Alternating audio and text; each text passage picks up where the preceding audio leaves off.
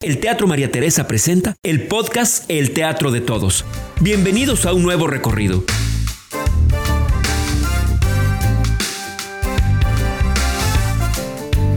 Tercera llamada. Entonces, pues bueno, la idea es que te- pues tengamos una conversación distinta y que puedas alcanzar a llegar a tu curso sin ningún problema, Ok. ¿no? Entonces te voy a, te voy a leer algunas cosas bien bonitas, Ok. porque el programa se trata de ti, ¿no?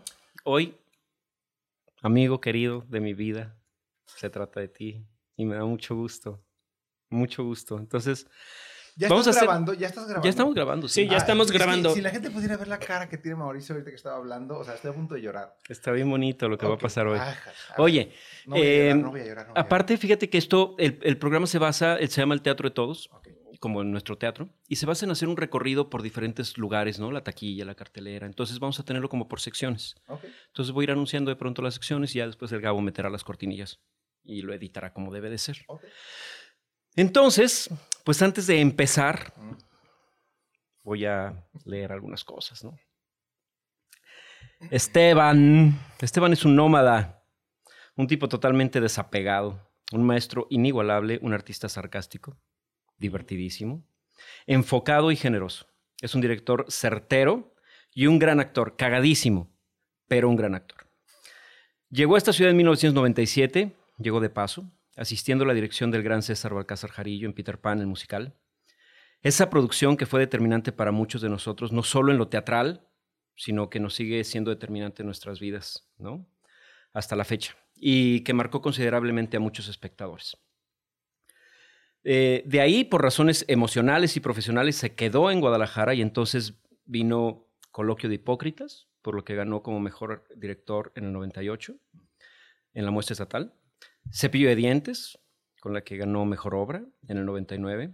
Siameses, Opus Coloreando el Mundo, Cuernos, Cuernos, Cuernos, No hay ladrón que por bien no venga. ¿Sí le dijiste tú esa? No. no esa no, esa no fue Pero tuya. se oye muy linda, probablemente. No, no, no, fue entonces el otro Esteban. Ok.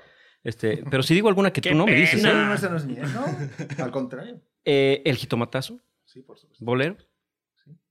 Bueno, Eh, Bolero participé, ¿no? De- sí, eran varios directores. Sí, ¿no? así es. Tarzán, el musical. Sí. Peter Pan 2, El regreso nunca jamás. Eh, co-dirigí, ajá. Cúcara y Mácara, Sí, por supuesto. inolvidable en mi vida, ¿no? Ah, sí, ah, no, es todo- la sigo contando, la anécdota, ¿eh?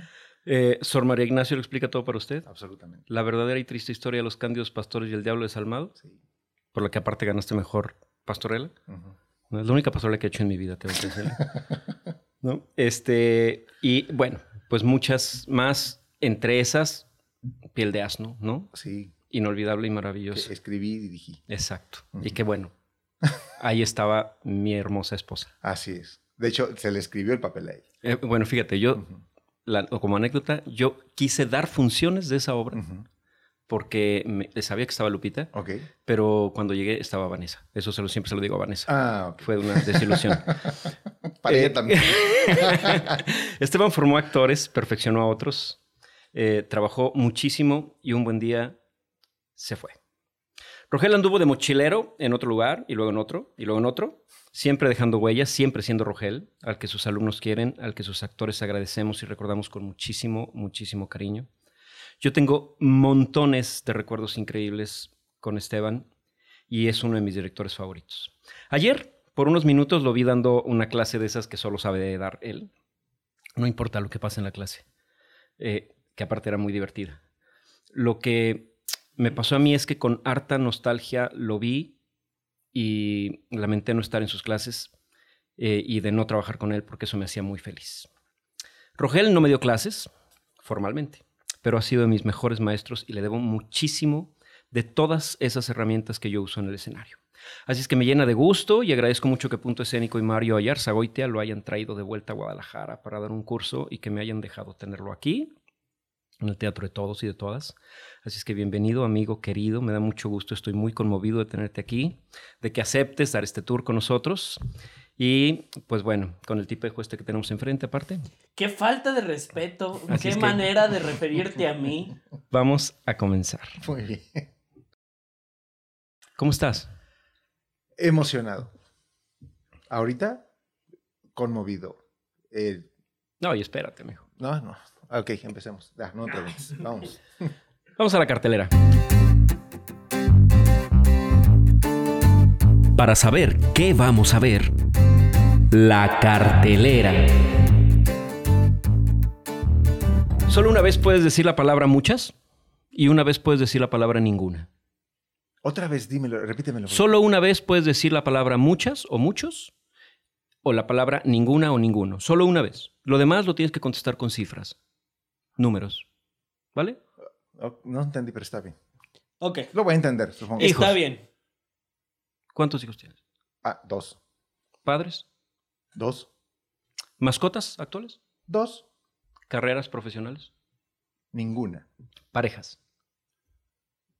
Muchas. ¿Trabajos? Muchos. Ya no puedes decir muchos. También ya dijo ninguna. En Ay, ya carreras ninguno, ya dijo profesionales. muchos, ándale. Ah, es que yo pensé que por cada cosa. no, ya una diciendo, vez, ah, todas las demás tienen que ser cifras. Valiendo gorro. Así Sí. que ya ninguna Sueños es cero. cumplidos. ¿En números? Ah, eh, cientos. eh, muchos. Sueños por cumplir. Porque, Dime una cantidad. Ah, seguramente unos 100. 200. Carros. Ah, uno. Tatuajes. Tres. Sí. Ah, eso no lo sabía. Tres. Muy bien. Piercings. ¿Ves? Si fuera en video Cero. lo podríamos encuerar en cámara. Te costaría muy caro. Ah. Deudas. Ah, una. ¿Proyectos actuales? Cuatro. Esta me encanta. ¿Cuántos cambios de casa has tenido? Ay, ¿en números? Aprox. Aprox. Ah, Ok, pero sí cualquier número. Ahorita 35. Por lo menos. Sí. ¿Mejores amigos? Ay. Mejores amigos. Cinco. Y temo dejar a alguien afuera. ¿Cuántas veces has tenido sexo? Ok. ¿Cuántos viajes increíbles? Tres. ¿Cuántas veces te has enamorado hasta perder la conciencia? Así. Dos. Número de veces que has estado a punto de morir. Cuatro. Pérdidas cercanas y dolorosas por el COVID. Cero. Qué padre. Sí. Número de meses que respetaste el encierro. ¿Arrestos? Ah, Cero.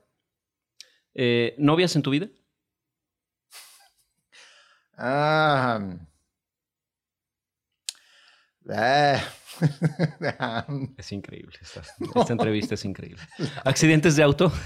Ah, unos diez. Después de esta entrevista, la risa incómoda cuenta, Cuenta como una como una cifra. sí. Es así. Asaltos. Ah, cinco. ¿Fracturas? Cero. No. Ah, sí. Sí. ¿Fracturas? Sí, fracturas, Ceros. fracturas. Sí, sí, sí. ¿Cosas de las que te arrepientes? Cero. ¿Paracaídas? Cero. ¿Bungee? Cero. ¿Operaciones? ¿Una? ¿Y encubiertas? ¿Cómo? Operaciones encubiertas, ¿cuántas? Ah. Otra razón incómoda. ¿Libros leídos? Ay, bien.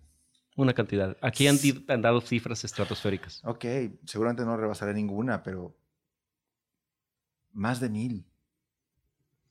Borracheras hasta no saber más. Una. Sí, la recuerdo. ¿Galletas? Eh, cifra. Ah.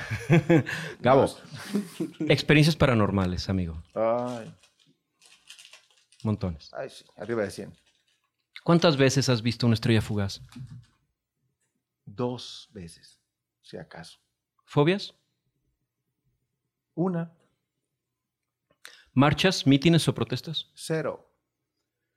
¿Cuánto necesitas al mes para vivir tranquilamente? ¿Cuánto necesito al mes para vivir tranquilamente? Eh, si me dieran 50, estaría muy tranquilo. ¿Cuántas veces te han partido el corazón? Cientos. ¿Veces que has querido tirar la toalla en tu oficio?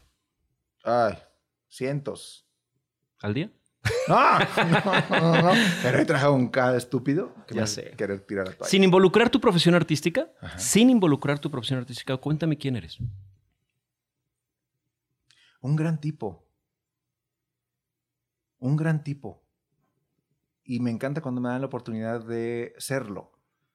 La mayoría de las veces no me lo han permitido. Ah, soy un constructor. Un deformador. Ah, y no sé si estoy cumpliendo con lo que me pediste, pero seguramente soy mago. ¿Me explico? Ah,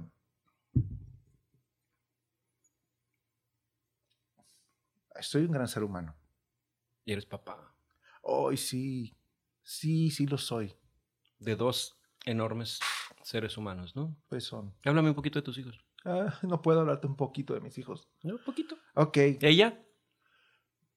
El amor de mi vida desde la paternidad, ¿no? El amor de mi vida. ¿Cuántos años tiene ella, Jackie? Ahorita 21. Ujú. 21 Está casada. ya. Casadísima, Casada, hermosa, no puede ser. ¿A sus 21? preciosa. Sí, ¿Qué sí, te sí, pasa? Sí. Y Pero- nació para casarse y, Y es está feliz. feliz. Está bien, está Y, bien. y- y el, y el marido es un tipazo. Lo, no, no, no, no, no. Es, una, es un mujerón, hija. Eso es, es, diré una frase eh, eh, harto usada, ¿no? Es, es con, con miedo a, a que mi hijo se pudiera molestar, pero es de lo mejor de mí. Realmente tus hijos son lo mejor que eres. Y aparte se parecen un montón a ti, chavo. O sea, Pobre, sí. sí. no lo pueden negar. Sí, sí, yo lo sé. ¿Y tu hijo? El amor de mi vida. El amor de mi vida es el que me enseñó que, que amar es infinito. ¿Me explico? Ah, Lo cuento rapidísimo. El día que yo me enteré que estaba esperando otro hijo, yo dije, ¿cómo? Y luego cuando me dijeron que era varón, dije yo, no, no. Eh, ¿Qué- ¿Cómo, le voy a hacer? O sea, no. No cabe. No cabe. Amo, amo a mi hija con todo mi corazón. Mi corazón de padre está lleno. O sea, ¿cómo, cómo le voy a hacer? Y además amo a las niñas. Me explico, a una niña. Yo no sé qué voy a hacer con él. El día que lo vi. O sea, me di cuenta que yo era un estúpido. que mi corazón es mucho más grande. Que mi amor es realmente infinito. Y ese será mi niño, aunque ahorita está más alto que yo. Ese tiene 15 años, es el más hermoso de los hombres. Yo te dije un día, Uf, ¿cómo, cómo, cómo- o sea, yo no me visualizo con alguien más que no sea Regina, ¿no? O sea, eso. Y tú me dijiste una frase espectacular. Me dijiste, Mau, te sale otro brazo. sí, Eso me dijiste, te sale otro brazo. O sea, y, y- y lo tengo tan claro que es, es real. Yo tengo a Regina, tengo a Milán y los amo a los dos profundamente. no hay. Es increíble. No te puedes decir, aquí nada más más, y esas preguntas estúpidas. No, es que es No, no, es, no. existe. No es así. existe. No o es sea, así. Lo, lo amo y lo amo. Y si te dicen, y- como ahorita, ¿tu hija qué es? Lo mejor de mi vida. Y si te sientes un poco mal por el otro, el ¿me otro. explico? Pero si te dicen, ¿y tu hijo qué es? El amor de mi vida. O sea, ¿entiendes? O sea, no, no, no hay una división, es una sola cosa los dos. Es ¿Tú en qué crees? en mí. En mí. Creo en Dios, creo en la gente. Soy de esos estúpidos que siguen creyendo en la gente. En que la gente es básicamente buena, no mala. En que, en que somos seres humanos y que, y que ser humano eh, implica una acción, no un nacimiento. ¿Me explico? Entonces hay muchas bestias entre nosotros, lamentablemente. O sea, creo en eso. Creo que los buenos somos más. Creo que al final siempre todo está bien. Siempre. No importa qué tan mal estés, no importa qué tan mal estén saliendo las cosas. Eso siempre me rescata los peores momentos. Al final todo está bien. Así te revientes en ese momento, es porque al final todo está bien. Y creo en eso, y eso es lo que me sigue hacer que me mueva hacia adelante. ¿A ti el arte te ha salvado de alguna vida distinta que podrías haber tenido? Absolutamente. Me hizo encontrar mi vida, punto. No hay otra vida, lo intenté alguna vez. Un día, un día de mi vida hice otra cosa. Un. ¿Qué hiciste? un día que necesitaba dinero, fíjate que me estaba muriendo de hambre, por idiota, no porque el, el arte no te debe comer, por idiota, por mal administrado, etcétera, por tomar decisiones muy rápidas, en fin, no importa. Y entonces alguien me dijo, oye, vente a un bar, en un buen bar, en una noche vas a ganar un buen billete en, en las propinas que no sé qué. Yo creo que nunca en mi vida, en un solo día, había ganado tanto dinero haciendo una estupidez, ¿no? Que era de garrotero. En la madrugada que me entregaron mi dinero y que me entregaron un- una cantidad estúpida de dinero para ser un garrotero, eso es la verdad. Yo me salí de ahí todo hediondo a cigarro, a bar, a todo eso. Me subo al camión y me fui llorando, Mao. Me fui llorando. Es- Mira, me acuerdo, me decía yo, ¿qué, Pedo. ¿qué mierda sajo ahí? O sea, ¿qué, ¿qué estoy haciendo? O sea, yo no soy eso, yo... No estás hecho para eso. Y para no estoy hecho maldita sea otra cosa. No lo estoy. ¿Cómo te vas a morir de hambre si estás haciendo una cosa que no eres? ¿Me explico? Y entonces, ahí fue así como la vida me dio una cachetada y me dijo, hey, güey, tú eres gente del arte, tú eres gente del escenario, tú eres, gente de- tú eres artista, ¿qué estás haciendo allá? ¿No? Y sí, me dio dinero y con eso comimos una semana. Una semana, ¿sabes? Este, mi hija, su mamá y yo en ese entonces. Este, pero, pero me enseñó que podría yo hacer cualquier cosa que me propusiera, pero no soy otra cosa que una agente de teatro. Eh, tú. O sea, ¿tú crees. ¿Tú crees que el arte construye seres humanos? Absolutamente. O los destruye. ¿O los destruye? ¿Sí? Los, o sea, transforma a esos que llegan y salen convertidos en otro. Quieran o no lo quieran. Es inevitable. La única manera de no ser transformado por el arte es no asistiendo, no viéndolo, es escondiéndote de él. Pero un día te va a pescar en una vitrina, en un libro. Te va a agarrar las patas en la noche. Te y va a ¡Ah! agarrar. Sí, y tu vida va a cambiar. Y no se te va a olvidar en tu vida. Aunque no hayas pagado un centavo por ello. Ahí- ahí, ¿no? eh, ¿Tú sabes que eres influencia para que muchas personas hayan empezado su carrera o hayan amado el teatro? ¿Lo sabes? Sí, me lo, han dicho. ¿Y, y quién es la tuya? Por ejemplo, tú. Ah, cabrón. Muchas gracias. Eh, No te lo digo en serio. Eh, eh, Es una larga escalada en una montaña infinita que uno sigue trepando y trepando y los estúpidos que alguna vez creímos que algún día estarás en la cumbre, de pronto descubres que no, pero que el chiste de esto es seguir trepando. Y hay veces que te resbalas y hay veces que te dan ganas de soltarte y dejarte caer. Pero luego uno se encuentra gente como tú, gente como mi esposa, gente como tantos que tú y yo conocemos, que no, no menciona más, nada más para que no se me queden afuera, ¿sí? Que son unos asideros que te dicen, ya ves, sí es, y sí se puede, y apóyate en él, y él se va a apoyar en ti, y van a trepar, van a trepar, y siempre se puede ir para arriba, siempre, siempre. Por supuesto, siempre se puede caer, pero siempre se puede ir para arriba. Y nunca va solo, Nunca vas solo. nunca va solo. ¿Tus tres mejores trabajos, Esteban, cuáles son? Ah, Garrotero títulos, en el tercero. No, ¿no?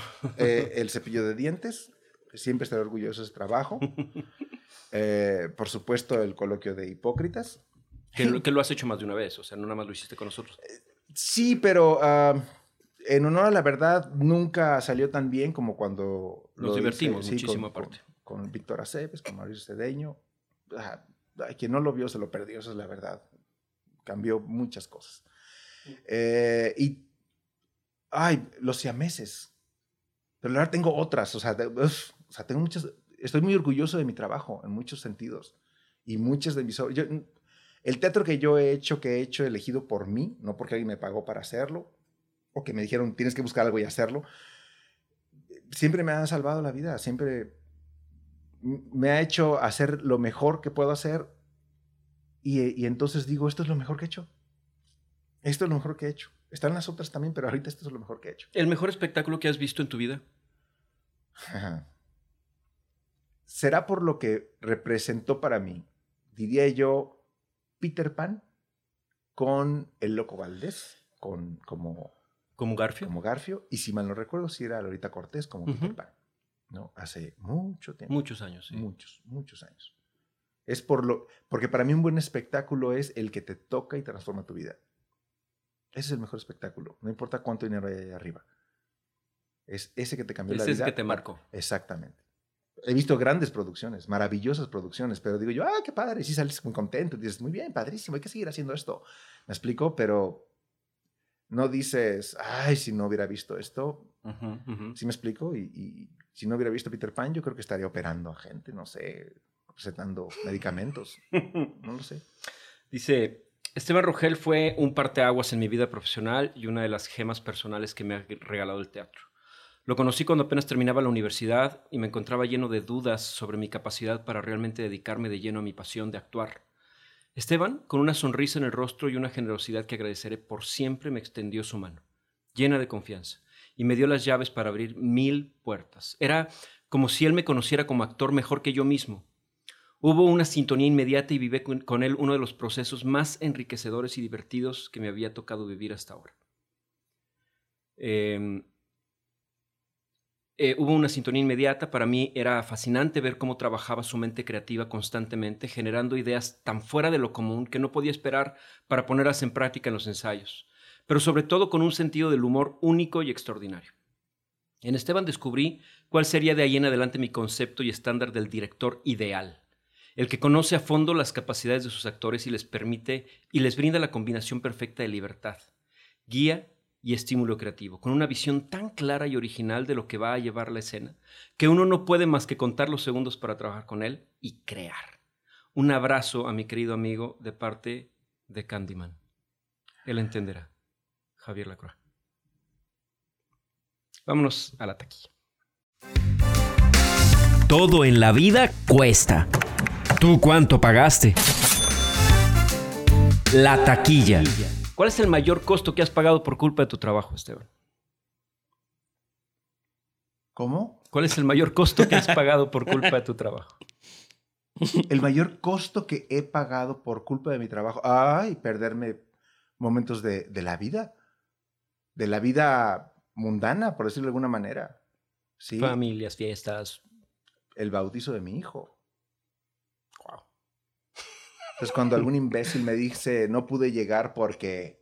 Me quedé dormido. Cualquier cosa que me digan, les digo yo, si no puedes hacer lo que yo hago, no te dediques a esto, es una de mis frases. Punto. ¿Te apoyaron siempre? Sí. Sí. Quien debía hacerlo. Sí. ¿Tú has logrado la estabilidad? No. Absolutamente no. ¿Qué, ¿Qué es eso? ya sé. ¿Qué es lo que más te cuesta? Actualmente, ¿qué es lo que más te cuesta? A mí, por ejemplo, levantarme temprano, por ejemplo. ¿Qué es lo que más te cuesta? Ah, En la vida, ¿qué, te- qué es lo que más te cuesta? no verla. A mi esposa. Aquí está. Sí, ya lo sé. Y soy feliz. Se ve. Sí. No y me llena de gusto, me da mucho gusto, de verdad. E- Eso me cuesta trabajo. Estar lejos de mis hijos. Saberlos bien y no estar ahí. Y sé que están bien también por causa mía, pues o sea, no crean que es, es que están bien porque no estoy ahí. No, ¿Me explico? O sea, yo estoy muy bien con ellos, están bien conmigo, no, es que yo no estoy ahí, ¿no? Entonces, eso me cuesta mucho trabajo. ¿Hay, hay algo dentro del medio en el que tú te desarrollas eh, que, que- que debes de aguantar? O sea, estas cosas que uno de pronto tiene que aguantar. Sí, ¿Qué? gente estúpida. O sea, gente que ocupa un espacio que debería de ocupar gente que hace bien las cosas. ¿Estás hablando de política cultural? Po- de- pues de política cultural no me quiero meter ahorita en eso, pero podríamos a- alegar Hacer muchas dos cosas. programas de eso, sí. Absolutamente, no. Hablamos de, si estamos hablando de teatro, escena y creativos, o sea, que por supuesto que sí. O sea, alguien lo dijo alguna vez, el escenario está lleno de gente, no de actores. Me explico, ojalá ahí fuera angostito el escenario y se cayeron todos los incapaces de estar allá arriba. Eso me decía mi maestro. Ojalá y fuera una cuerda floja para que no cualquier idiota se atreva Exactamente. a pensarlo. ¿no? Y luego los escuchas decir, soy actor, soy actriz. Ayer les decía a mis alumnos, ¿cuántas horas al día eres actor? Mi papá es pediatra las 24 horas del día.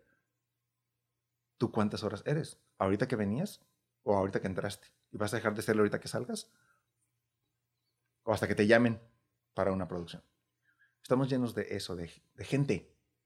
Y digo gente ah, despectivo, porque para mí Sí, sí, sí, claro. Hay, hay, ¿cuál, ¿Cuál sería la manera de que esto no ocurra, no? Exacto. Me Eh, encantaría que hubiera. ¿Podríamos empezar por las escuelas? Tendríamos que empezar por los papás, que ya es difícil, ¿no? Que crean en ellos y que los estimulen, los apoyen para que hagan las cosas, empezando por ahí.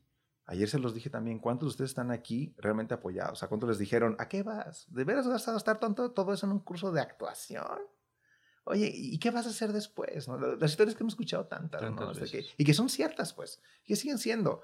Entonces, habría, habría que empezar por ahí, ¿no? Ahorita- Los que somos papás ahorita, digo, yo intenté que mis hijos, secretamente lo intenté, que fueran gente de escena, pues, y no lo son, y son felices. ¿Sí me explico? Este, y está muy bien. Entonces me encanta cuando me encuentro gente como, como Regina, pues, que está totalmente cobijada y apoyada y que se cree en ella, ¿no? Y no se le obligó a estar ahí, ¿no? Sí. Sí, Está siendo apoyada. Y ¿Cómo que quieres ser abogado? ese- No, te vas a dedicar a ser actriz. ¿Qué es ese trabajo? Claro. Qué Y- y, esa gente no va a llegar a ninguna parte, tampoco. Entonces, ¿por dónde tendremos que empezar? Primero por ahí, ¿no? En creer en quien decida hacerlo. Y que los que están alrededor de él crean en él. ¿Quieres ser futbolista? Sélo. Tengo un primo que un día dijo voy a ser árbitro de fútbol. Y te dijiste, ¿qué? Y ahorita está en la FIFA arbitrando en partidos mundialistas. O sea, Qué extraño. O sea, pero qué padre, pues, que Claro. terminó donde quería, pero sí es como una cosa que no esperarías que alguien quiera, ¿no? O sea, claro. Pe- pero pero lo digas quería, lo que digas. ¿me honestamente, ajá. Si tú lo quieres, deja de ser una estupidez. ujú. deja de ser un ridículo, pero como, como lo, para los demás lo es, o no tiene valor, tendríamos que empezar por ahí, ¿no? Y las escuelas, pues bueno, se, las, se dice, ¿no? La escuela es el segundo hogar, pues órale, que crean quienes decidieron probarse por ahí y que los trates como gente que cree, o sea, trátalos mal. ¿Me explico? A los que, a los que deseen estar ahí. ¿Me explico? A los que vean que pueden lograr las cosas, pero no se las regales.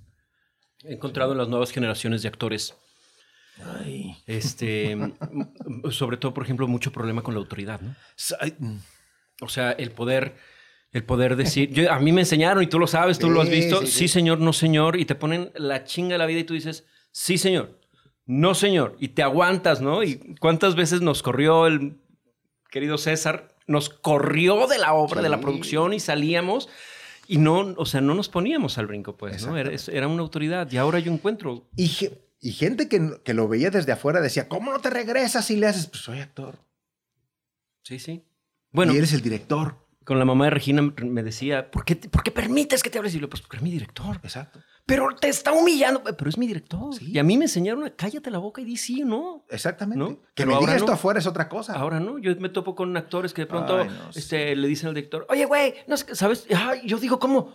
Sí, por supuesto. ¿Cómo, no? Por supuesto. Y eso sí creo que tiene que ver directamente con las, con las nuevas tendencias de educación actoral, ¿no? Exactamente. Exactamente. Eh, yo, yo mismo me confieso que doblé las manos en algún momento y, y- y, eh, de alguna manera por influencia de mi hermano. Un día, lo cuento rapidísimo, tengo un hermano que es director de coros. Y un día me habla y me dice, oye, no sé qué hacer, tengo un coro y hay un tipejo, no diré cómo dijo, pero hay un tipejo que llega y ya sabes, bromea, se distrae, me distrae la gente, no sé qué hacer, ¿qué hago? Y volteé y yo le dije, aterrízalo, delante de todo el coro. O sea, un día, el día que quieras, en cuanto voltee y haga la primera señal que te dé de que no está en lo que tiene que estar, avienta el libreto, bueno, las partituras, ¿sí? o pégale al atril y voltea a verlo y dile todo lo que no es. ¿Me explico? Todo lo que ese tipo no es por estar haciendo lo que está haciendo y dile hasta de lo que se va a morir si continúa haciendo esas cosas. Haz eso. Un hermano mío que no está en eso. Me dijo, ¿qué? ¿Humillarlo delante de los demás? ¿Qué te pasa?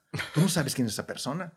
¿Hasta dónde le va a afectar? Y de repente le dije, no me importa. Si es una persona que está metida, entiende todo esto. Sabe, sabe lo que le están diciendo. Sabe que hay una, hay una frase maravillosa que es, aquí nada es personal. No es contra ti, es contra lo que haces y pretendes ser. Y si no eres, te mereces eso y más. A los dos, tres días me habló mi hermano, el director de coros, y me dijo, no sabes. Dije yo, ¿qué? Nunca habían cantado tan bien. ¡Tarán! Dije yo. Pero me quedé con eso que me dijo mi hermano, pues, ¿no?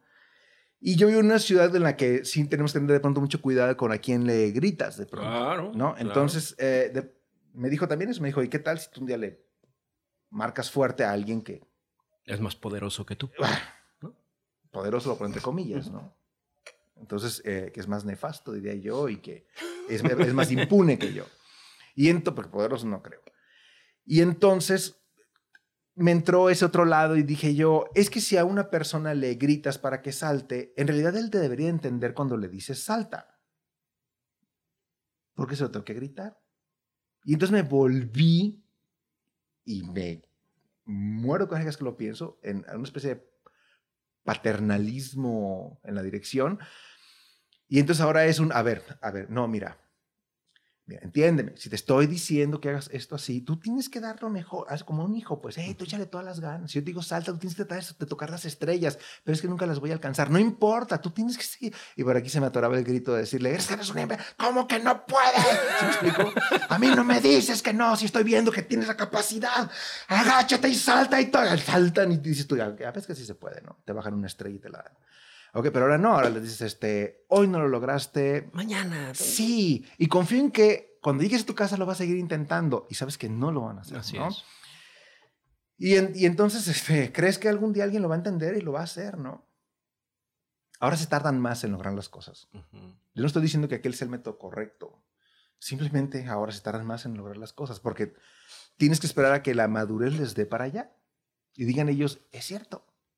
Y ahora muchas veces les digo yo, ¿por qué les tengo que gritar? Y claro, algunas veces saco la vieja espada, Claro. me explico, y funciona. Y al final siempre les digo, ¿por qué les tengo que gritar? Infalible, ¿no? Sí, claro. Y hacen unos ensayos maravillosos o un, o un ejercicio maravilloso. Les digo, ¿por qué te tenía que gritar para que lo hicieras? Si eres actor, no necesitaría yo hacerlo. Yo te pediría algo y tú tendrías que hacer, algo extraordinario con lo que yo te pedí. Es tu oficio. Es ¿no? tu trabajo, Ujú. es tu trabajo. Digo, no trates de encantarme. Conozco actores extraordinarios. Nada más haz tu trabajo. Ya. Y, y- y se quedan así como que, oh, sí, maestro. Y no lo hacen. Entonces, tengo que esperarme. Pero después regresan y logran cosas y me dicen, me acuerdo mucho eso que me dijiste. Y dije yo, sí, yo no me acordaba de ti, pero no importa. ¿Eres muy barato o eres muy caro? Soy muy caro. Soy muy, muy caro. Extraordinariamente caro. Pero vale cada centavo. Y casi nadie llegaba al precio. Algunos sí. Fíjate que te voy a leer algo muy lindo. Muy lindo. Otra cosa muy linda. Uy, sí. Estoy lleno de cosas lindas para ti el día de hoy. Fíjate. Eso me dice mi está. esposa casi todos los días. Deja ver en dónde está. Prego primero. Dice. mm, déjame lo encuentro, espérame. ¿eh? Adelante. Adelante. tengo tantas, tantos, tantos, No, tantas no, no, cosas que te tengo que decir. Qué horror. Mira, dice. que- Esteban fue uno de mis primeros directores. Sobre todo fue la primera vez que sentí que realmente estaba actuando bien, que mi trabajo gustaba y que verdaderamente hacíamos reír a la gente. Todavía conservo mucho de su humor en mí. Además, obviamente, el gran, gran cariño que le tengo como amigo. Artus. Artus fue tu roomie, ¿no? Artus fue parte de mi vida. Es espectacular, Artus Chávez, Chávez, ¿verdad? Sí, sí, sí, sí. Es, Es uno de los espectacular. seres humanos más maravillosos que conocí, que he tenido la, la fortuna de coincidir con él en la vida. Y todavía, cada vez que lo que coincidimos en algo, bueno, es un abrazo amoroso, es un verlo y me brillan los ojos, y él también, y, y que sabes que todo está bien, ¿me explico? ¿Y ya lo viste en la obra que sale Por mal? supuesto que lo ¿Y vi. no lo amaste con Por locura? su- No, no, no, no. Ya lo amaba y lo sigo amando. Y es espectacular. y Tienes que verlo en otras cosas. Es No, no, no. es como clown tienes que verlo. Yo lo disfruté muchísimo. Vamos al lobby.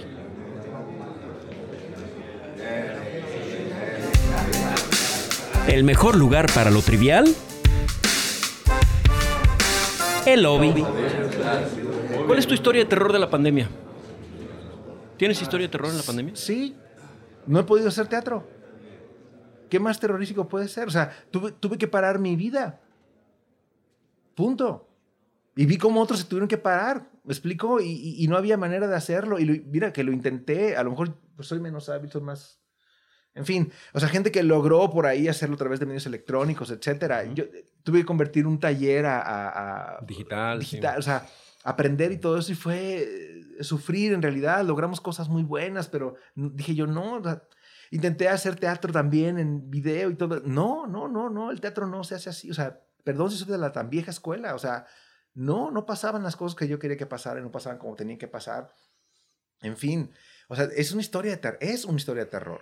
Que, que de pronto haya aventureros como esto de Mario este, y que haya otros locos que lo sigan y que ahorita estén en mi curso, o sea, se lo agradezco a la vida. Son para mí así como vitaminas que la vida me está aventando como aguanta, esto también va a pasar, no te preocupes, aguanta.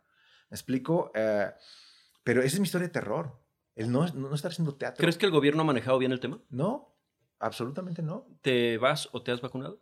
Sí, claro. Alguien me dijo que era ilegal preguntar eso, ¿es cierto? Que es ilegal preguntar si estás vacunado. No, ¿por qué?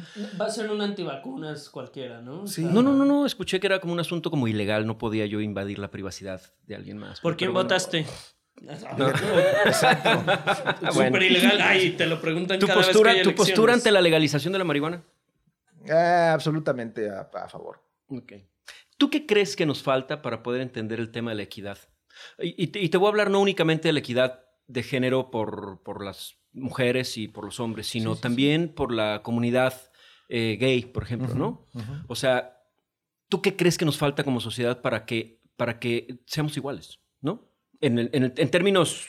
eh, Lo que nos falta son buenos, buenos maestros y mejores padres que te hagan entender que somos seres humanos y que mientras tú puedas desarrollar tu vida física y espiritualmente sin joder a nadie más, haz lo que quieras.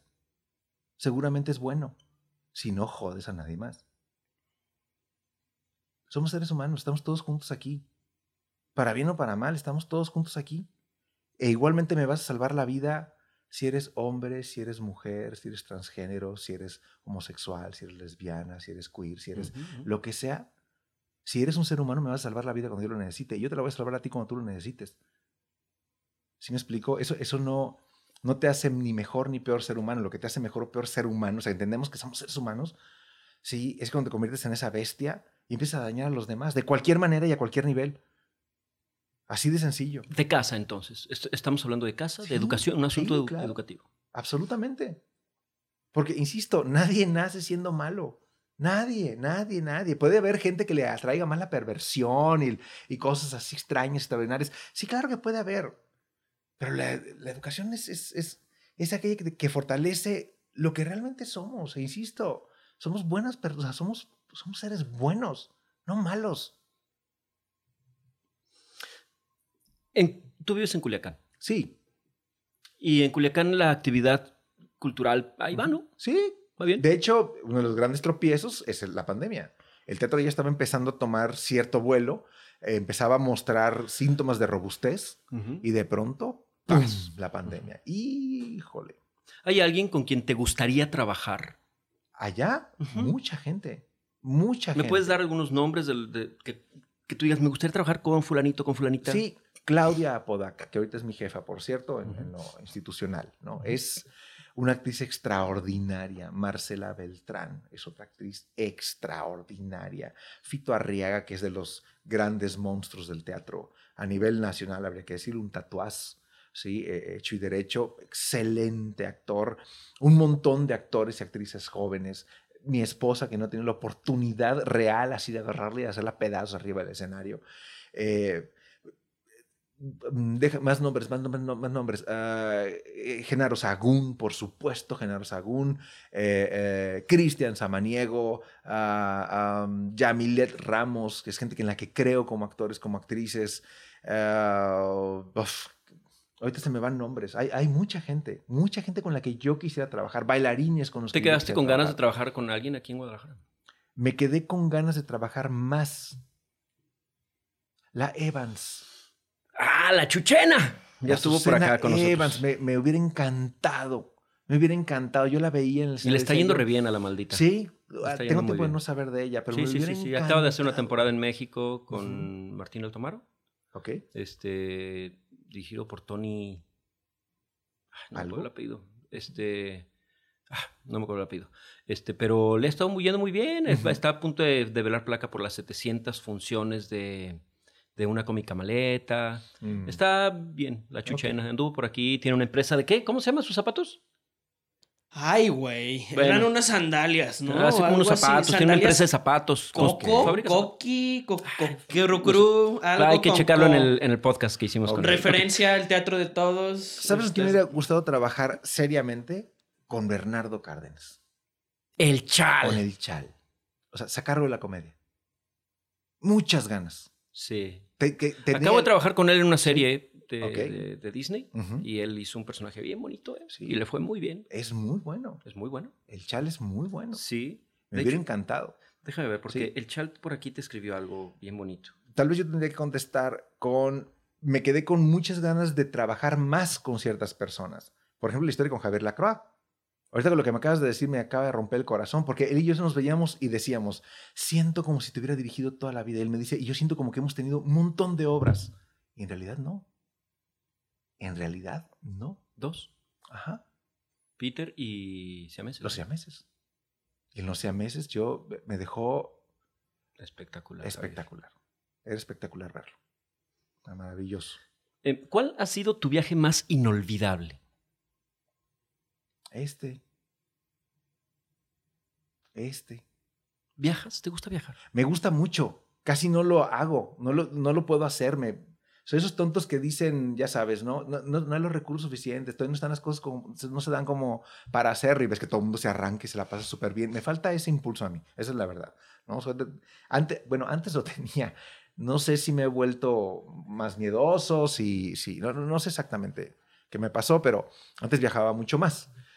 Sí, eh, eh, pero ahorita estoy en mi, en mi segundo viaje de luna de miel. Estamos por cumplir un año, estamos felices. Padrísimo. Eh, el- el- lo que está pasando ahorita, justamente en este momento, es un viaje extraordinario. Y hay una frase de Peter Pan que para mí es rompe madres, ¿no? Morir es la más grande aventura. Entonces sigue corriendo, tú sigue recorriendo. Algún día va a llegar esa más grande aventura. Yo te conocí en 1997, Ujú. hace 26 años, 25 años. Sí. Y bueno, yo tenía 25 años y tú Ajá. tenías 26 años. Me llevas un año, ¿no? Mm, Más o menos. Sí, sí, casi. Sí. Un añito. sí. ¿Qué te ha hecho la edad? Nada. Se te ve. Enseñarme muchas cosas nada más. Pero Ayer, ayer te veía en clase y dije, no manches, no tiene ni canas ese güey, tiene bien poquitas. ¿Qué le pasó? yo puedo decir es yo- más grande. ¿Quién es el señor que está ahí? Ya sé, güey. Sí, ya sé, hasta que me quité el cubrebocas. Exactamente. La pancita, amigo. ¡Me encantó! Ya. Créanme que decir Mauricio Cedeño con pancita es una cosa maravillosa. 20 17 kilos. No es cierto, sí. Bueno, subí maravilla. 27 primero, ya me estabilicé. Pero son 17 de puras maravillas. sí, de mucha felicidad. Claro. Mucha felicidad. Sí, sí, sí. Y lo que queda es por estar soportando gente aquí como esto. Sí. Sí, Es sí. porque, te, es porque te enseñé las papitas este, adobadas con salsita valentina, maggi, limoncito, cacahuatito y salchicha. O sea, eso es una magia. Un regenerador reconstituyente. Tiene antioxidantes. O sea, yo no sé por qué los suplementos alimenticios milagrosos siempre tienen que ser cosas bien aburridas, así de que, ay, es corazón de alpaca y sabe que, ¿por qué no pueden ser papitas fritas, güey? Exactamente. Si no te nutren el cuerpo, al menos el espíritu sí.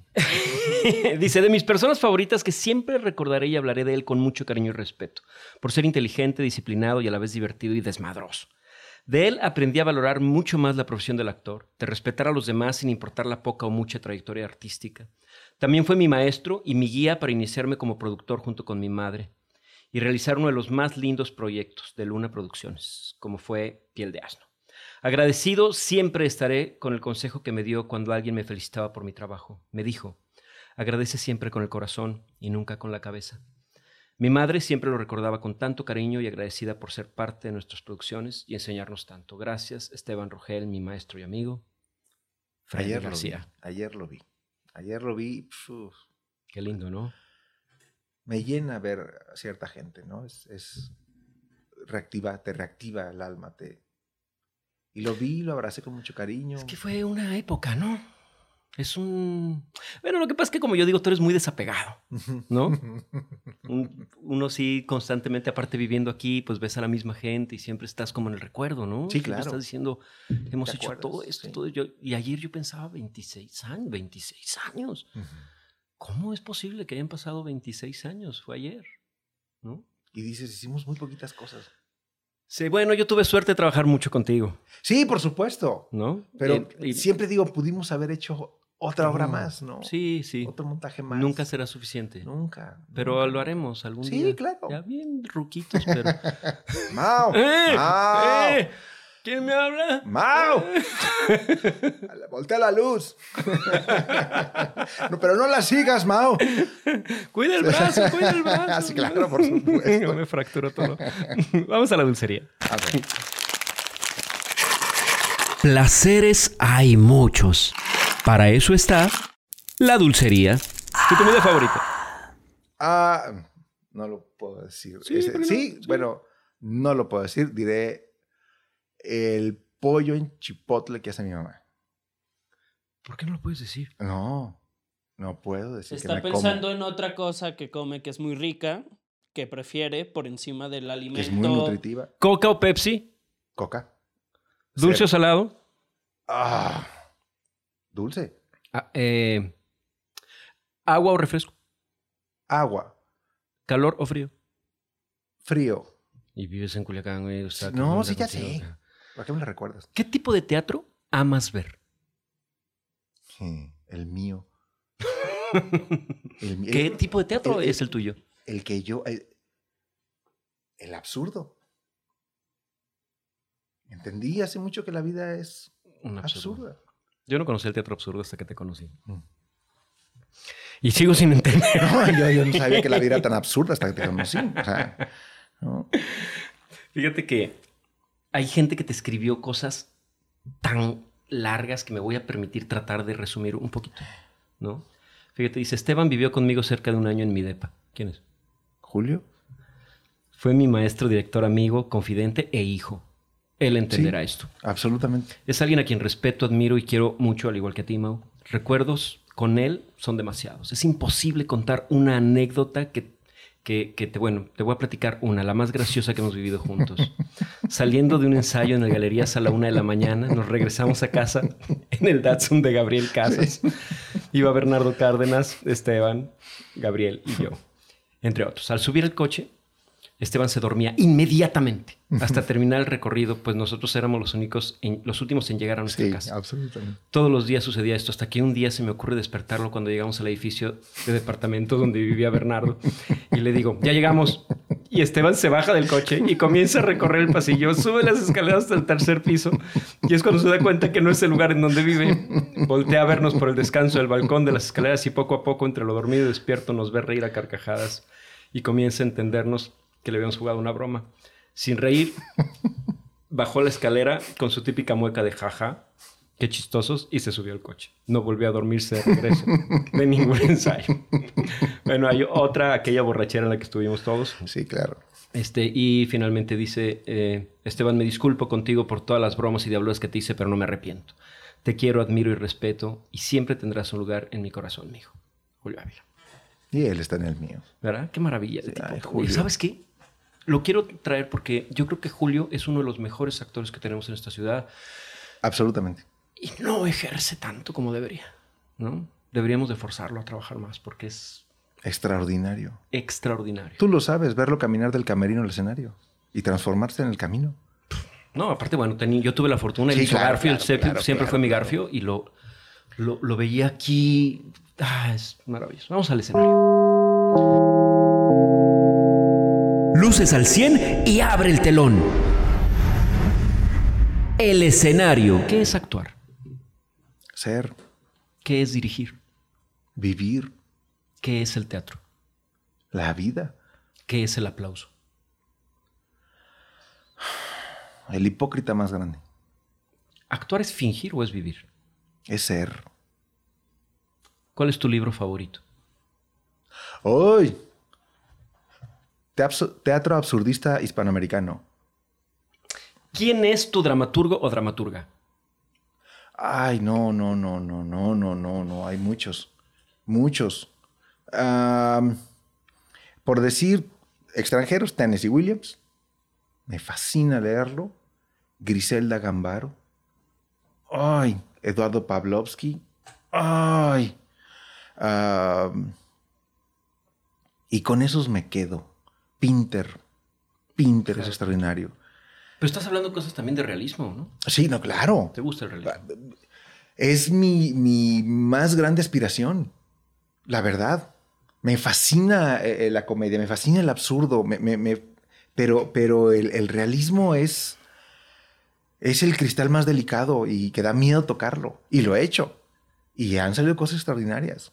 Pero son cosas que respeto mucho. O sea, yo sí soy de los que respetan qué es lo que puedo y qué es lo que no puedo hacer. Sí, hasta que no tenga los recursos para hacerlo o hasta que no encuentre con quién hacerlo como debe de ser. no como tengo ganas nada más de hacerlo. Entonces, uff, a tener a un Tennessee Williams ahí y hacerlo. ¿Qué te falta? Mira. ¿Te falta algún género? ¿Te falta algo así? en Sí, sí, sí, sí, mucho teatro. Me falta mu- hacer muchas cosas, eh, probar muchos géneros realmente. Quiero hacer una tragedia. Quiero hacer una tragedia, pero hacer una tragedia, no clásica, por supuesto, pero me, me, me- existe una que es Otelo, que no me he animado a hacerla. Y la he leído y la he estudiado y nunca he encontrado el reparto, entonces nunca me he atrevido. Así de sencillo. ¿sí? Hay, hay otra obra por ahí que es este, Agnus Dei, se llama. Se llamó en español Agnes de Dios. Hicieron una película en base a esa. Es una cosa que yo quiero hacer en algún momento. ¿Sí? Y tengo el texto. Es nada más cosa de que encuentre con quién para buscar los derechos y hacerlo. ¿sí? Y de pronto tengo uno, tengo dos actores y si el tercero no lo encuentras y cuando lo encuentras ya el primero ya no está, Ya se fue. y Entonces tú ya no es. No Hasta es, que no llegue es. el momento. Sí, claro. Saludos a Javier Lacroix en Canadá. Por supuesto, absolutamente. Besos y abrazos. No nada más saludos. ¿Qué es lo que no estás o no has estado dispuesto a perder por el teatro? Mi dignidad. Todos responden lo mismo, ¿verdad? Sí. Ya creo que voy a quitar esa pregunta, ¿verdad? es bien borracho. O sea, es chistoso. Ya lo he dicho como dos veces, pero por una peda, sí, la gente está dispuesta a perder su dignidad, pero por el teatro Pero no. por el teatro no. A lo mejor porque es constructivo, ¿no? O sea, en mood destructivo uno sí va Claro. a a deshacerse. ¿Qué pero... no quieres perder por la dignidad? Una chela. Sí, Va. y luego acabas cagado en un baño de la central. ¿Tengo que, tengo que quitar esa pregunta o la Picasso. tengo que modificar, Gabo? Yo creo que ya. Ya la To- quito, Casi ¿verdad? todo el mundo dice eso. Sí, todo el mundo dice la dignidad. Y- o dicen todo. Pero ya los hemos visto perder la dignidad. De Sí, una manera de una tan manera, barata. De una manera asombrosa. No, y luego también los ves en el escenario y, y dudas, algunos. Ah, sí, sí, también. Sí, ves algunas cosas y dices, dices... ¿cómo? Pero no la ibas a "Mm, perder". No me pareció muy digno. ¿No? Mm, O sea, eso que acabas de hacer... Tu concepto de dignidad es tan extraño. Sí, pero pues bueno. ¿Qué es lo que tú crees que no se enseña pero sí se aprende? ¿Qué es eso que no se enseña, pero... Ah, realmente actuar. Actuar. Nadie te enseña a actuar. Nadie, nadie. Yo siempre lo he dicho, te enseñamos actuación. Es más, las artes en general. ¿Sí? Te pueden enseñar las técnicas pictóricas, pero a pintar, nadie. Nadie. Te puedo enseñar a tocar un violín. ¿Sí? Con una maestría técnica impresionante. Pero a tocar el violín, ese es un asunto entre el instrumento y tú. Y el instrumento del actor es el cuerpo. Entonces, es un asunto entre tú y tú. Yo nada más te voy a decir un camino que puedes seguir. Ayer se los Te los pongo alumnos. herramientas. Ajá. Que finalmente son para que te encuentres. El día que te encuentres, que se agarre el escenario. Antes no va a pasar nada. Vas a hacer como que actúas. Vas a usar tus herramientas y todo. O sea, vas a, vas a serruchar y clavar. Y porque pusiste una, un palo horizontal y dos verticales, dices, dices tú que es una puerta. No, ese es un hoyo. Sí, que reforzaste nada más. Haz una puerta. Y una puerta tiene que proteger y te tiene que invitar a entrar. A ver. ¿Sí me explico? Sí, sí, sí. No, no puedes enseñar. Yo les digo, yo, yo les voy a dar clases de actuación. Punto. Dice, querido Rogel, eres mi maestro, mi sensei. Contigo descubrí un mundo maravilloso dentro del teatro. Algo que no se puede describir con palabras. Cuántas risas, cuántas anécdotas y cuánto aprendizaje. Siempre, antes de pisar un escenario, recuerdo aquellas palabras tuyas. Sube, hazle el amor al escenario. Gracias, te quiero, respeto y admiro. Agustino Cegueda. El buen Agus. Otro gran actor. Maravilloso. Gran, gran, Y gran. él está en la serie gran. también, esta que hicimos de Disney. Sí, sí, sí. Y está haciendo a Plutarco Elias Calles. Sí, sí, sí. Lo vi en Espectacular. las fotos. Espectacular, Agustín. De verdad. Yo cuando lo vi trabajar le dije, ¿sabes qué? Ahora te veo tan maduro, tan, tan en el escenario, tan bien, tan... Y eso me da muchísimo gusto. Eh, Y fíjate que son unas cosas que a mí me pasan mucho. Yo veo a toda esta gente que está haciendo cosas y diría yo que los vi de niños en el teatro. O sea, yo siempre hablo de la edad teatral. Sí, y yo me acuerdo que los veía y decía yo, este es grande. Pero yo no tuve la oportunidad de trabajar con ellos grandes, ¿me explico?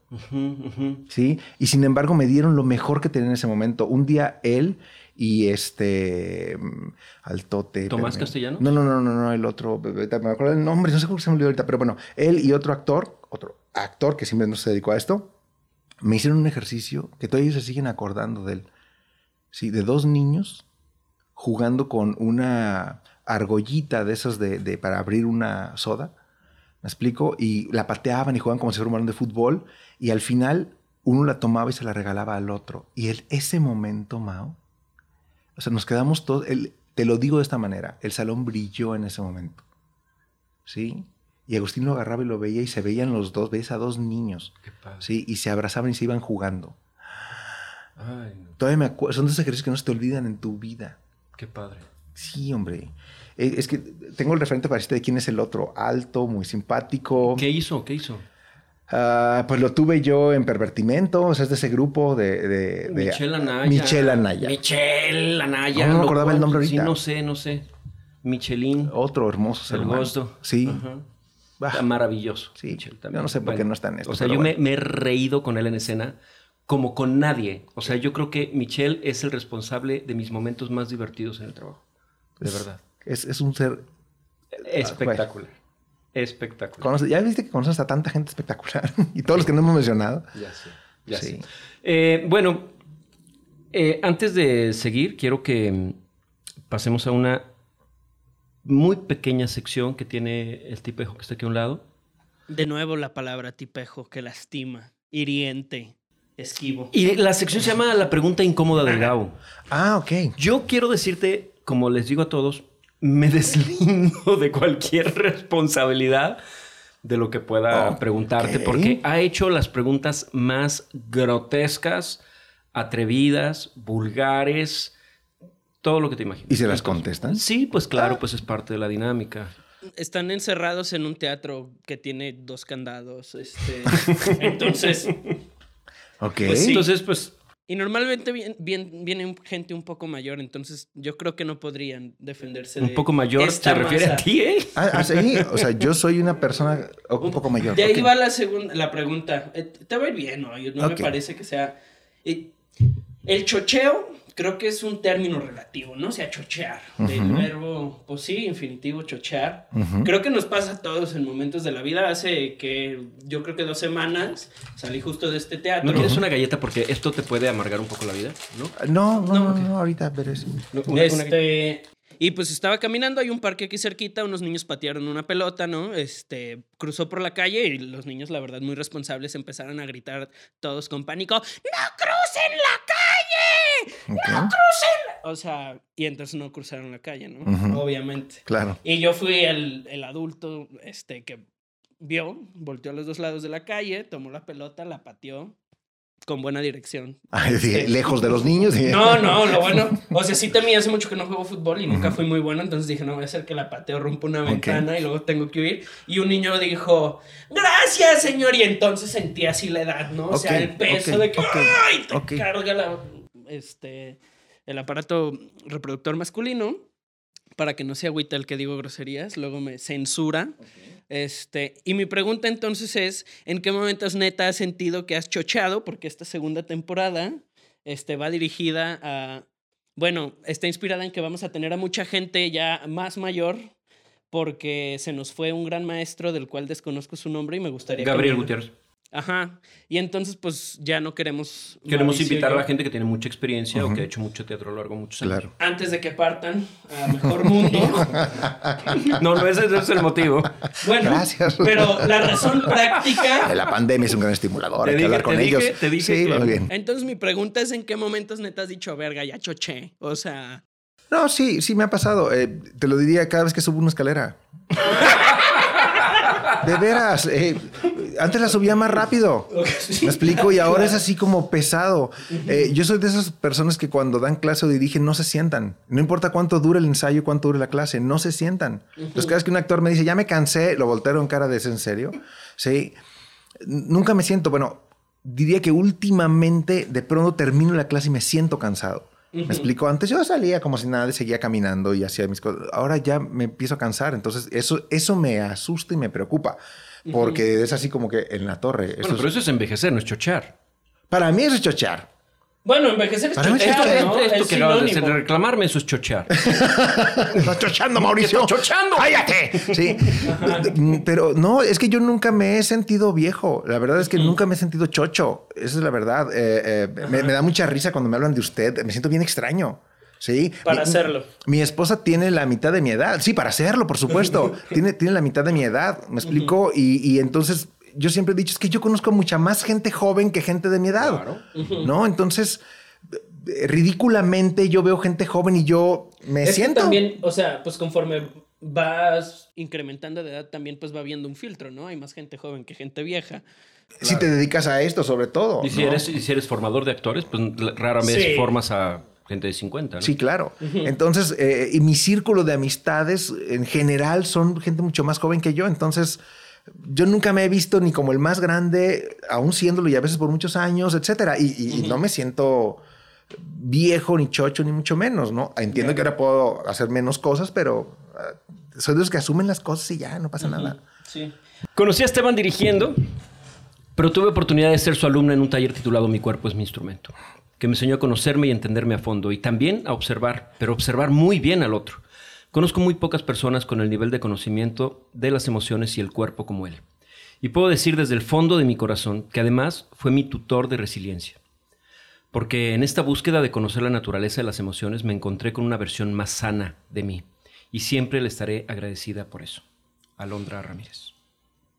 Alondruca. Aló. Aló. Aló, aló. Adiós. Vamos a la cabina. Todo trabajo lleva una técnica.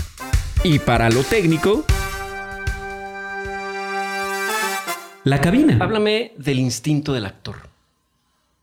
¿Qué es eso? No existe el instinto del actor. Eh, sí, por supuesto que hay. Por supuesto que lo tienen. Y por supuesto que es algo que madura, pero nadie te lo puede dar. Son como cuando te preguntan, ¿el talento lo traes o lo puedes aprender? ¿no? Para mí les digo, si Dios no te lo dio, Bye. no, no tienes nada que hacer ¿Y el del director? Sí, perdón. ¿Y el del director? Es igual que el del actor. Conozco mucha gente que ha querido ser actor y que tienen todas las herramientas y las maneja muy bien, pero no son actores. No tienen ese instinto.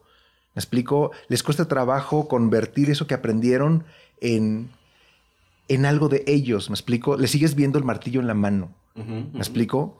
Eh, igual pasa con el director. Conozco muy buenos directores, pero, pero son de librito, pues. ¿Me explico? El libro dice que para que la escena funcione o esté equilibrada eh, eh, tonalmente o visualmente, tienes que hacer estos elementos así, así, asado. Y yo no me canso de seguir contradiciendo los libros. Intentando otras cosas para probar que, en realidad el escenario es simplemente un espacio creativo. Entonces te dejas llevar. Una vez leyendo a... Ay, te digo, soy muy, muy tonto para los nombres. Eh, eh, hablando de puntos de vista escénico, una, una- una- la creadora de todo esto. se me No le digan nombre. el nombre Jeduviejes porque se va a Sí. confundir. No, no, no. no. El, el caso es que leyendo el libro de ella, y tengo el nombre que me da vueltas en la cabeza, ahorita les voy a decir qué, qué nombre es. eh, una vez dijo, yo siempre estaba asustado por esto porque yo lo hacía. Decía, yo a veces estoy viendo la escena y no estoy segura de lo que estoy haciendo o de cómo lo voy a resolver.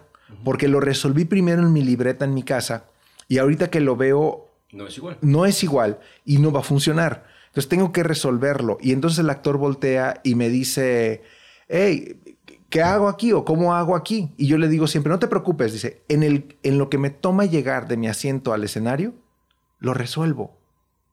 Pero cuando me paro, primero estoy aterrorizada pensando en ¿Cómo? cómo lo voy a, o sea, no, no estoy segura, no, no, no, no sé de cierto qué es lo que voy a hacer. ¿Sí me explico? Pero pongo mi cara de yo, sé sé cómo. todo. ¿Ok? Y camino y cuando llego lo resuelvo. Y, eso es parte del instinto. Usas toda tu experiencia que simplemente funciona de manera natural. Ese, ese es el instinto, ¿me explico? Lo tienes ahí, aprendes a ver los, eh, eh, los caminos, empiezas a, encontrar tus propias herramientas. ¿no? El que, yo te doy un martillo, pero después te, te das cuenta que el martillo te lo traías. Sí, es como si te preguntan de que, oye, ¿y cómo cacha esta pelota? ¿Cómo la vas a cachar? Y te lo pueden explicar y no es hasta que alguien la avienta que sabe cómo la va a atrapar. y- o sea, y- no es una cosa que puedas... Y él encuentra la manera de atraparla. Me explico y tú siempre dirás, ah, te lo enseñé. Me explico, lo haces como yo. No, lo hace como él. Lo hace como quien lo hizo. No como quien se lo enseñó. ¿Crees en las epifanías? Sí, absolutamente. Las he vivido. ¿Y las Estefanías? es un tarado. si yo veo tu trabajo, Ajá. un trabajo tuyo, me ocurre, eh, y me pregunto, ¿cómo le hace? ¿Tú qué me contestas? Yo veo un trabajo tuyo y, y mi, mi pregunta es, ¿cómo, ¿cómo lo hace? Yo te diría muy fácil, no sé. Simplemente leo la obra y se construye. Y luego llegan estos idiotas de los actores y te dicen que todo tu diseño está mal y que se puede hacer mejor. Y entonces entre todos construimos una cosa bien linda que funciona súper bien. Y nunca sé cómo sucedió porque los actores nunca son iguales, aunque tengas a los mismos que ya conocías. Cada día funcionan distintos, Distintos. malditos. Si me explico, siempre he dicho, lo- los actores son como la arena. Tú agarras un puño de arena y crees que los atrapaste, ¿me explico? Cuando te das cuenta, no tienes nada en la mano, más que unos granos. Son buenos para escaparse. Entonces, ¿Quiénes son tus actores favoritos? tú, y lo he dicho, Muchas gracias. Muchas gracias. y lo he dicho, le puedes preguntar, Gracias, amigo. Muchas ¿sí? Eh, eh, Es algunos que de nos los que has... mucho y, y me metiste en el enrollo No. más fenomenal que me he metido en no. mi vida. Quien, quien te haya visto actuar, no me puede contradecir. No, nos divertimos mucho, creo. No, no, mucho, pero ese- creo, ese- que, creo que el, el proceso, los procesos que vivíamos, que yo tengo muy claros muchos procesos de los que vivíamos en Cepillo o en Coloquio, en Peter, ¿no? Que. Peter, aunque lo dirigió César, pues la verdad es que mi fuerte, pues siempre fuiste tú, ¿no? Este, pero Cúcara, ¿no? Sí, claro. Este, se debe, yo creo que es un trabajo de dos, ¿no? O sea, yo soy Siempre. gracias al otro, Sí, siempre, siempre. Entonces- no, no puedes ser tú solo. ¿no? Así de sencillo. ¿Y actrices? Bueno, iba a mencionar, perdón, antes a Javier Lacroix, por ejemplo. Javier. ¿no? O sea, Javier Lacroix, o sea, quien haya podido trabajar con él, tenido la, la oportunidad de hacerlo, es un afortunado. Sí. Es un afortunado, punto. Lo, lo que tú piensas como director es una estupidez cuando se lo das, ¿me explico? O sea, tú dices, haz esto y según tú estás haciendo una cosa maravillosa y llega él Y- y tú dices, ay, es más lindo. que lo que- Sí. Mira, es cierto. Sí, eso es lo que hace él. Es refrescante como agua mineral, ¿no? O sea, me recuerda incluso a una marca en específico que lleva su nombre en, hon- en honor a él. ¿Cuál? La, el agua mineral Lacroix. ¿Ah, sí? Sí. Fíjate, y él, y él es Javier Alejandro Lacroix Peña Fiel. ¿Ya ves? Tiene dos, tiene ¿es en dos aguas minerales, güey. Verga, qué refrescante. No manches. Des- Increíble. Hasta hizo frío. Mira, Luces al 100 y abre el telón. El escenario. y uno aquí enterándose. Hagamos una cartita a Santa Claus. ¿Perdón? Vamos a hacer una cartita a Santa Claus y Dios. vamos a ver una, una obra. Vas a ir a un teatro a ver una obra como espectador. Ya no me importa de dónde sea, porque, pues bueno, como tienes muchos años, 20 años fuera de Jalisco, sería difícil que mencionaras nombres tapatíos. Ok. Eh, vamos a hacer un Dream Team. ¿Con qué director? ¿Yo? No, tú Como vas, a, tú vas a espectador. ¿Yo, yo voy a ser como espectador? Ay, Dios santo. Que yo quiera ver un trabajo de él o de ella. Qué feo. No. Ah, eh, eh, y, y sí puedo decir alguien de aquí, por supuesto. Bueno, hay varios que sí diría yo de aquí. Lo que pasa es que donde yo ahorita estoy no hay. David, de aquí. ¿no? Pero sí quisiera ver algunas cosas montadas por Garzaniti, por ejemplo. Ok. Rafael Garzaniti. Considero me que es, acaba de invitar a trabajar. Rafael Bueno. Garzaniti él es un director. Maravilloso Punto. trabajar con él. Fausto Ramírez es un director. Sí, ¿Me explico? Esos son directores. sí, Punto. Sí. Y yo me Y es bien bonito siento, trabajar con ambos. yo me siento a escucharlos si tuviera la oportunidad. Así. Un actor, Mauricio Cedeño. una actriz, Puede ser de donde sea. Claudia Podaca. un escenógrafo. El Mosco. Ya salió el mosco. El Mosco. Diario. No falla, no falla el mosco en este Definitivamente. podcast. Un iluminador. Uno se, se acuesta a dormir. Estoy comiendo galletas para quien nos escucha. Y pues llega el mosco, ¿no? Así se, se mete por la ventana como la humedad y... Un iluminador. Hace relativamente poco falleció, pero sí es así como un Dream Team, ¿sí? Eh, este, Espino es el apellido, se me va a caer el nombre, maldita sea, este, su hijo Ignacio, le decían el piano, perdón que se me ha olvidado su nombre. ¿De dónde persona es? que- de Culiacán. Maravilloso, así como de que- maravilloso el piano. El campo de los sueños, ¿no? Un vestuarista. Un vestuarista, Marcela Beltrán, ¿En qué teatro? Oh, en el Bodet. Te quiero. ah, ¿Qué tenemos que hacer? Agarra el micrófono. Para ¿Qué? quien no lo ve, O sea, no en el María Teresa. En el Torres Bodet. Espérame, es que yo nunca No. he visto el María Teresa. Es decir, no, claro, vine y lo recorrí, pero nunca lo he, o sea, nunca me he sentado en las butacas, verlo funcionar. Tenemos O sea, que hacer algo al que. Por supuesto. Por Pero supuesto. ya, ¿eh? Estamos hablando de, o sea, yo no te puedo decir, por ejemplo, eh, eh, en un teatro de Nueva York, porque te diría yo, no sé qué estoy viendo. o sea, no- eso entonces es ¿Sí algo que tenemos que corregir. ¿verdad? ¿Me explico? O sea, Vamos, esta pregunta va a ser como guiada, la voy a volver a hacer. ¿En qué teatro te gustaría trabajar? Definitivamente el María Teresa. Gracias. Definitivamente. el María Continuemos con la entrevista, gracias. Algo me lo dijo, no sé. Una fuerza en el aire. Exacto. Esa es una epifanía. Absolutamente. Él fue y será una de las personas a las que agradezco tanta enseñanza, pasión y amor por todo lo que hago. Me cuidó, me ayudó y me inspiró a ser cada vez mejor. Pero sobre todo me enseñó que el amor no tiene límites. Gracias, Tania Centeno. Después te voy a leer otro, porque como ya estamos muy cerca de terminar y tengo otros.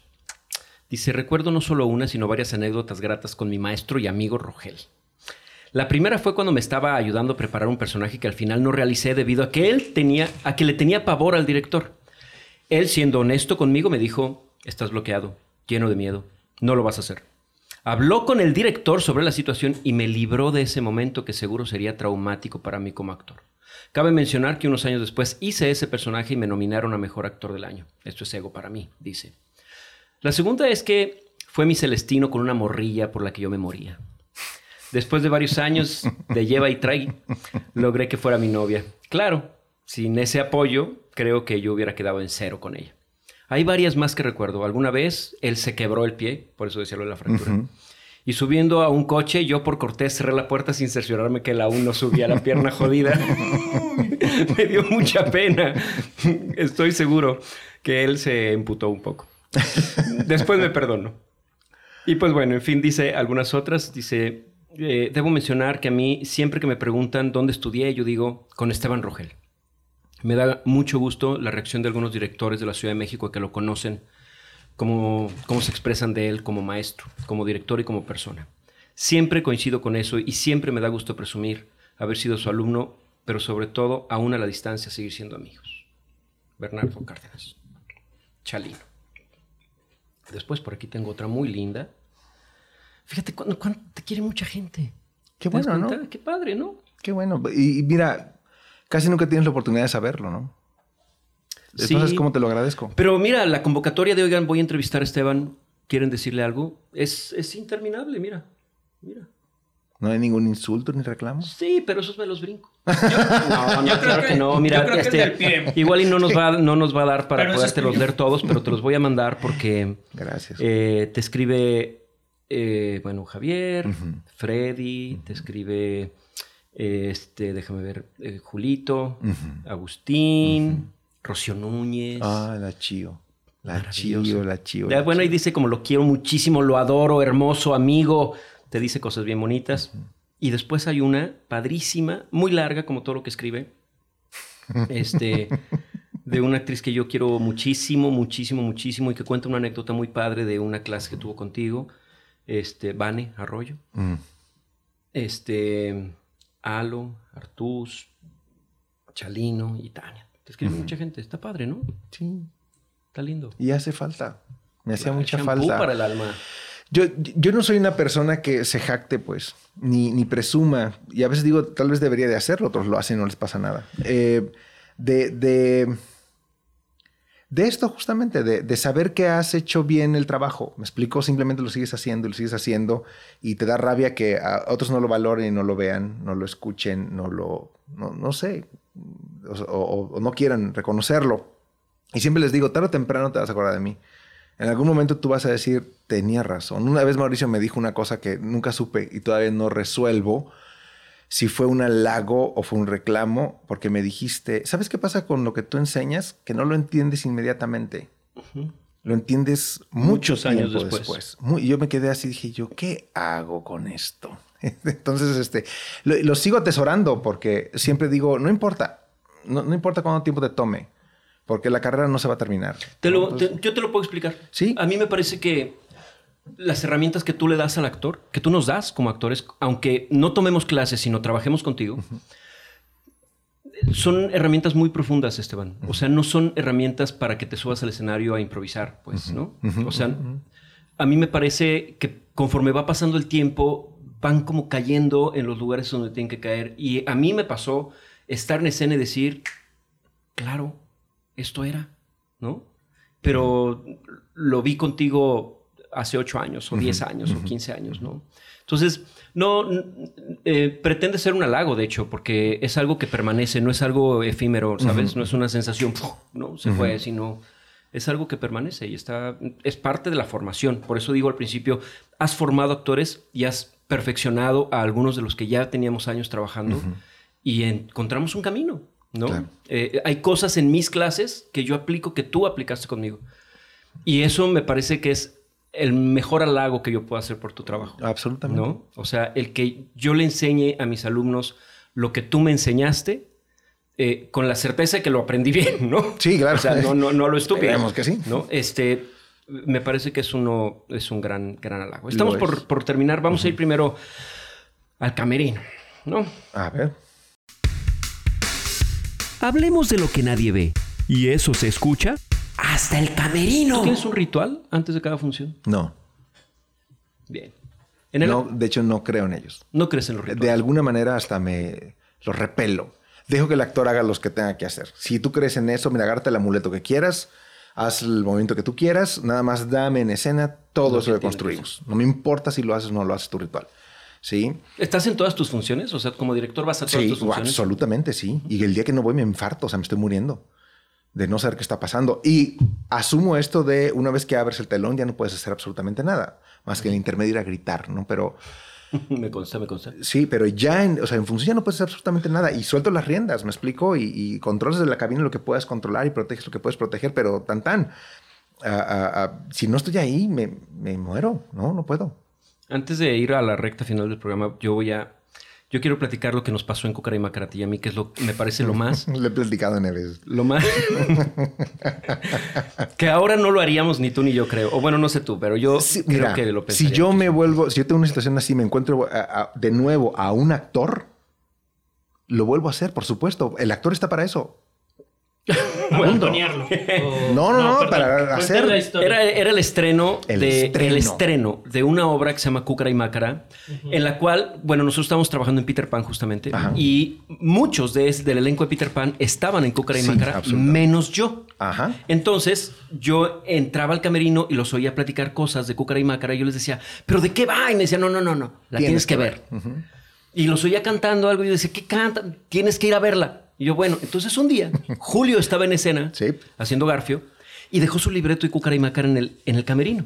Entonces yo dije, de aquí soy. Pero lo iba a tomar cuando dije, no, por algo. Tengo que ir a verlo. Tengo que ir a verlo. Entonces me aguanté. Error. Garrafal.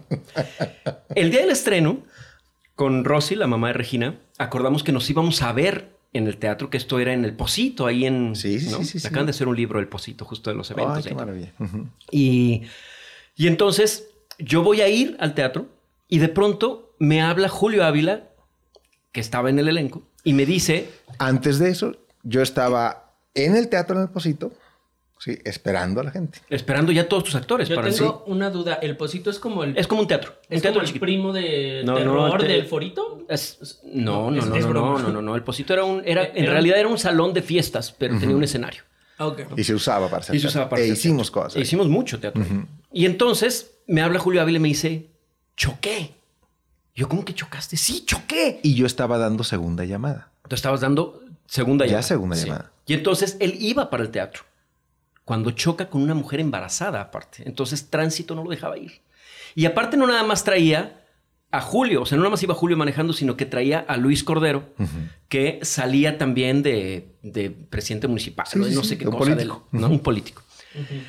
Y entonces yo voy al accidente, porque iba de camino, y veo pues el accidente, no podía salirse Julio de ahí, ¿no? Y entonces... Reconociste el Cúbreme. coche. Reconocí el coche, le dije, bueno, pues, yo me quedo y tú vete a tu función, ¿no? Este, y tránsito dice, no, señor, él se tiene que quedar. Entonces yo le digo, bueno, a ver, ¿hablas mucho en la obra? Y, y me hace una seña de poquito. "No, hombre, no, poquito. Le dije, pues yo lo hago. Si es poquito, yo lo hago. Órale, déjame le hablo a Esteban. Le hablan a Esteban, que ahorita nos contesta. No sé cuánto tardó. Para mí fue una eternidad. Y de pronto me dicen que te lances y que te lleves a Luis Cordero. Entonces en mi coche me subo al otro, llego y en cuanto yo entro, el teatro hasta la madre de gente, ¿no? Lleno. Me meten por la parte del camerino y así en cuanto me meten, siento que me agarran aquí y me meten al camerino. Y me empiezan a peinar al tiempo que se pone Esteban frente a mí y me dice, muy fácil.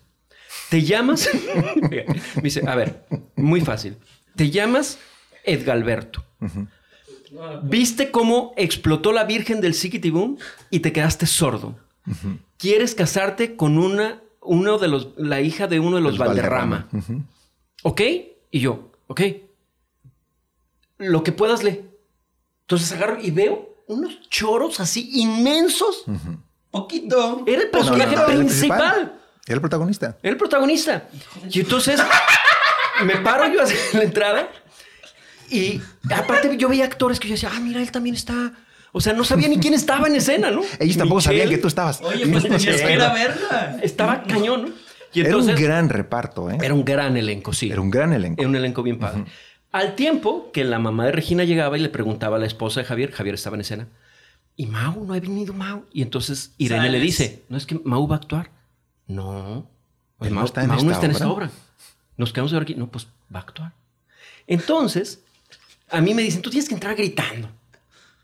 ¿No? Su eminencia, su señoría, o no sé qué, ¿no? Tú nada más di que viste que explotó. Tú nada más viste que y que explotó. te quieres casar con la hija de los Valderrama. Eso fue todo. Eso es todo lo que tienes que decir, Mauricio. Lo repetiste diez mil veces. Sí, pero es que el personaje de alguna manera lo, lo hace de esa manera. O sea, lo repite, repite, repite la historia. Chalino estaba de traspunte y entonces Sí, estaba con el libreto y de pronto no sé por qué no lo hizo él. O sea, él lo podría haber hecho. No. Y entonces me agarra y me dice, ¡ya! Y me avienta. Entonces yo entro, ¡su eminencia, su eminencia! Entonces me hablaban y como yo no sabía qué seguía, yo les decía, ¿qué? Sí, exacto. Porque yo estaba sordo, ¿no? Sí. Es lo que me dijeron. No estás sordo. Entonces, ¿qué? Y entonces empiezo a ver cómo entre todos empiezan a repartir los textos, ¿no? Al final lo convertían en santo y le daban un paseo en hombros por el público. Cantando. Entonces iban cantando la canción que yo había escuchado antes. Entonces yo iba repartiendo bendiciones sí, y estampitas. y estampitas. Y me acuerdo que vi, vi a la mamá de Regina con una cara, cabrón. ¿Qué estás O sea, ¿qué estás haciendo ahí? En andas. Íbamos a verla Entonces estre- estrené una obra de la que no fuiste que a un no ensayo. conocía y, a- y al otro día ya fui a verla a ver de qué se trataba. Y entendí todo. Y fue una de las mejores funciones que dieron. Nos Mauricio. reímos muchísimo. Es más, antes de que tú llegaras, sí, me meto al camerino, los junto a todos y les dije, es muy sencillo. Sí, y me dicen que Julio no viene. Me ojos y dije, "Ch, tranquilos. Viene Mauricio Cedeño. ¡Bum! Me abrieron mal los ojos. Dije yo, no se sabe nada, pero ustedes se saben toda la obra. Nada más tienen que cuidarlo. Es todo lo que tienen que hacer. O sea, fuiste a jugar Punto. boliche con los rielitos así, Así, parados. así. Es que tenía un gran reparto. Sí, había un gran elenco. Eran- aparte, cuando yo me tenía que salir, me levantaban y me decían, vaya a descansar, vaya a descansar. Y me sacaban. Sí. Entonces yo decía, un libreto, un libreto. O sea, la angustia no te la quiero platicar. La responsabilidad, ¿no? Y aparte, Pudiste caminar como por una semana después. o sea, no Salió bien. de Os digo, a lo mejor si viéramos un video, más, no- la, no- la gente lo dijo. Yo no sabía que Mauricio salía. O sea, nadie dijo, oye, la yo. obra como que... Yo también les decía, él tampoco sabía. Nadie lo sabía. Punto. Pero Pero fue- algo así le pasó a Vane también, ¿eh? Con Piel de Asno. ¿Así? Vane estrenó Piel de Asno sin haber visto una función y un ensayo. Sin haber tenido ensayo. ¿En serio? Sí, sí, sí. Eso, eso, de hecho, eso te escribe. Te lo voy a mandar. Algo así te escribe. Entonces, bueno. Es como un tema en común contigo. ¿Qué, Una ¿Qué le súper, haces a los actores? experiencia. En el Actor Studio, Esteban, Ajá. antes de terminar sus entrevistas, hacen unas preguntas de Bernard Pivot. No sé si las conoces, Sí, sí, sí, pero sí, te las quiero, te las hacer a ti. ¿Cuál es tu palabra favorita? Ser. ¿Y cuál es la palabra que menos te gusta? Es que no es una sola palabra. Estreptococo. No, no. es, no puedo. ¿Qué es lo que más te causa placer? El sexo. Es una de las cosas que más placer me produce.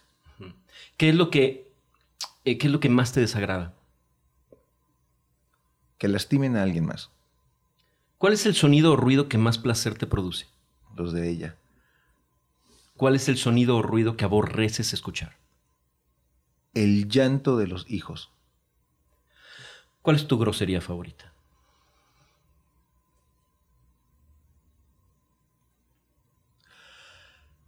No es en el sentido peyorativo, por favor. Sí, es puta. Puta madre, ¿no? exactamente. Esta frase exacto. que- esta palabra Esa que usas. puta cosa. Tu puta. Ya no valió ¿me explico? Sí, no, o sea, no es para insultar a alguien, ¿me explico? Aparte de tu profesión, ¿qué otra profesión te hubiera gustado ejercer? Ay. Antes decía la medicina, pero es una gran mentira. Sí, la docencia. ¿Qué profesión nunca ejercerías? Ah, estos que maquillan a los muertos. Oh, mira, Es una buena respuesta. es una buena respuesta, sí. Eh, Si el cielo existiera y te encontraras a Dios en la puerta, ¿qué te gustaría que Dios te dijera al llegar? ¿Lo entendiste? Vamos finalmente a la... Lo que todos tememos. La reseña. Tras el teatro de todos. ¿Qué te llevas de esta plática, Esteban? ¿Qué me llevo de mí o de esta plática de, De esta Esteban? plática con nosotros. Era algo que yo necesitaba. Yo, yo siempre he entendido que el teatro, y para mí es la mano de Dios, el, el teatro es una mano de Dios. Punto.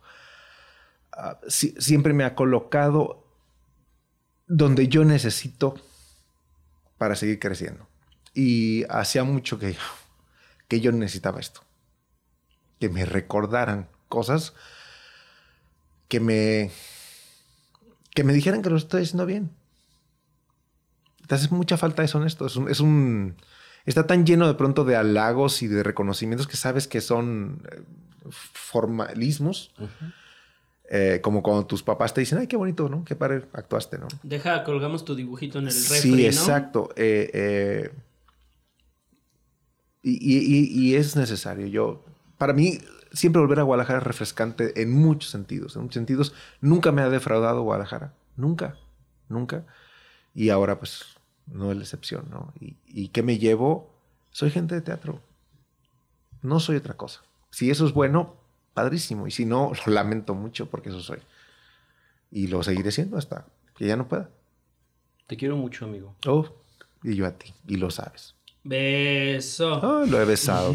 cantidad Bueno, no. pues hay beso nomás. Pues después de esa función en Cucaramacra, No. es- no esperaría menos. No, no, no, me bajé los pantalones y le dije, lo que quieras. O sea, este.